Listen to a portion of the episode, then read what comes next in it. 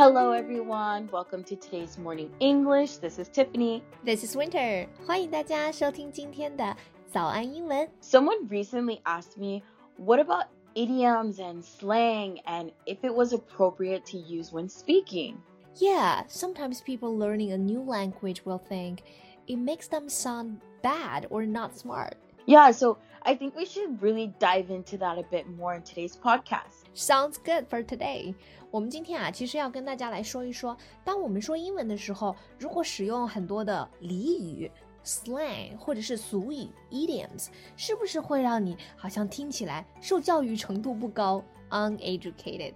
那我们今天就来聊这个话题吧。Tiff 先来给大家解释一下什么叫做 idiom 吧。 So let's talk about like what idioms are in the first place. Some people might not know. So an idiom is a phrase or an expression whose meaning can't be understood from the ordinary meanings of the words in it.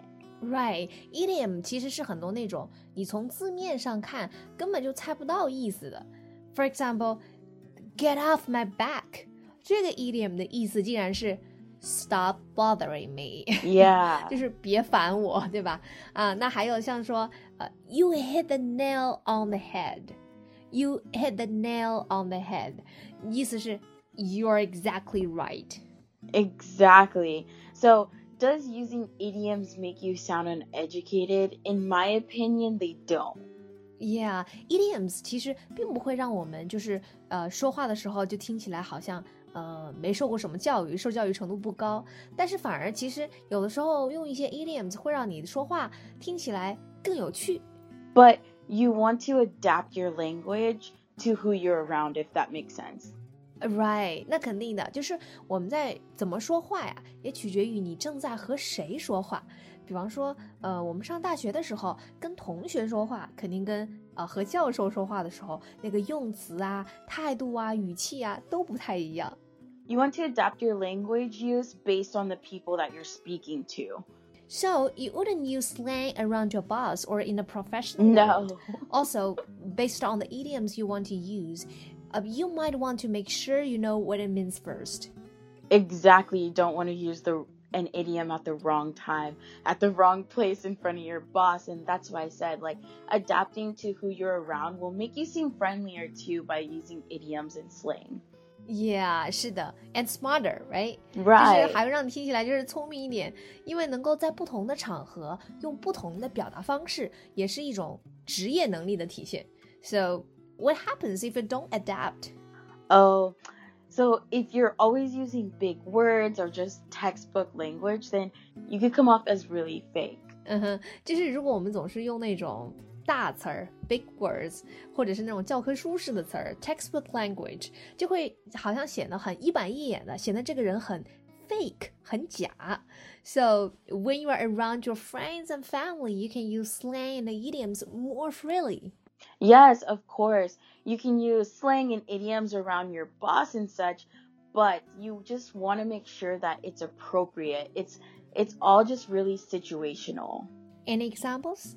Like you wouldn't tell your boss he has like skeletons in his closet, meaning that he has bad secrets or hidden secrets. That would be too direct and not appropriate to use around your boss, right? Yes. So the wrong situational moment. 比 Yes. 方说，我们跟上司说话开玩笑就要慎重了，不能随便用词，对吧？不能随便说，呃，你的那个 closet，你的衣橱里面有 skeletons，就是啊，好像你你有什么 见不得人的秘密，这种词儿就千万别跟老外说了。OK，so、what about slang and subcultures？ Well, there's so many slang terms that belong to different subcultures, so you might want to be careful about using too many slang terms from a subcultures because that can make you seem fake as well. Okay, so hip-hop subculture has a lot of slang within it.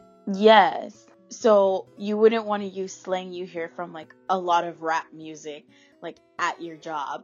Oh, okay, maybe around friends. exactly. Sometimes when you use slang from a subculture, it can make you look bad. Like they might think that you're trying to be funny or that you're being fake or not sincere. Uh, so this is situational too. Yeah. Like subculture, subculture，大家可以把它理解为亚文化群。 其实也就是它并不是一个全体大众的，而是一个独立的小的圈层的某一个文化啊。那每一个 subculture 都会有自己特有的语言嘛。那举个例子，比方说。 你的老板可能是八零后，甚至是七零后，但是呢，你跟老板说话的时候，全部都用的是只有零零后饭圈才能听懂的语言，那这个就是吧？That's not a smart move. Right, exactly. So just remember to adapt to the situation that you're around and also the people. Um, I think that using the wrong idioms and slang at the wrong moments can really make things awkward. Um, but I still don't think that it makes you sound like uneducated or not smart. It's being smart in the right situations will make it the right moment. I think you're right. I think you're right. So the advice I would give it to know uh, what the idiom you are using fully means. Exactly, and make sure that you adapt to the people that you're around. Yeah, and using slang and idioms can make you more interesting. Like, just be yourself and try not to be fake when communicating. Like, people just want to, like, connect with you. So, mm-hmm. textbook language can only go so far. Have fun with the language. Using idioms and slang does not make you sound dumb or uneducated if used in the right setting. Exactly. So, it's important to keep these things in mind. All right. I think that's all the time we have today. Thank you for listening to today's morning English. This is Tiffany. This is Winter. See you guys later. See you. This podcast is from Morning English. 学口语就来早安英文。